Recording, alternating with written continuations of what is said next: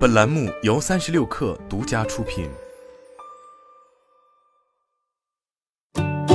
本文来自新浪科技。美国科技企业的首次公开募股数量已降至二零零八年全球金融危机以来的最低水平，原因是股市波动、通胀飙升和加息，使投资者对新上市的公司情绪低落。Refinitiv 发布的数据显示，今年到目前为止，只有十四家科技公司成功在证券交易所上市，而二零零九年时只有十二家。今年的 IPO 筹集了五点零七亿美元，是二零零零年以来通过发行股票筹集的最低数额。与去年相比，今年前九个月的 IPO 总量暴跌了百分之九十点四。有分析师表示，股市情况的急剧下降使科技公司不敢继续追求上市。当前标准普尔信息技术指数的远期市盈率为二十点一八，这是二零二零年四月以来的最低水平。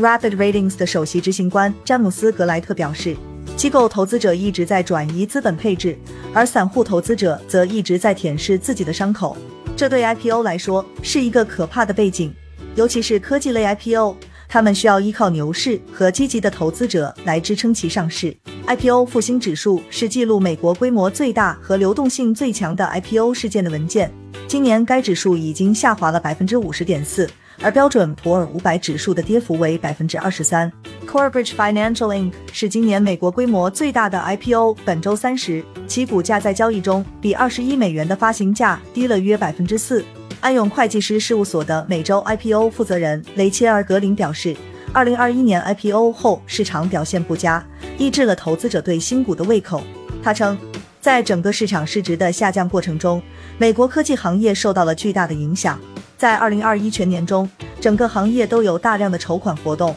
为科技行业的 IPO 申请者提供了必要的资金，以度过这个市场的动荡时期。希腊酸奶制造商 Chobani 在本月早些时候取消了在美国上市的计划，而 Reddit 和 Service Titan 等其他几个大公司则推迟了今年的上市计划。在美国，包括金融和医疗保健在内的行业是 IPO 的主战场之一，其次是能源和电力行业。Thompson c o b r n 的合伙人詹妮弗·珀斯特表示，由于全球供应和分销渠道的中断，能源市场继续活跃，而电动汽车的普及也在推动交易。他说道：“二零二三年时，这些行业中应该会有企业寻求 IPO，因为资本投资的紧迫性将更加迫切。不断增长的商业和消费需求应该会保持强劲的势头。”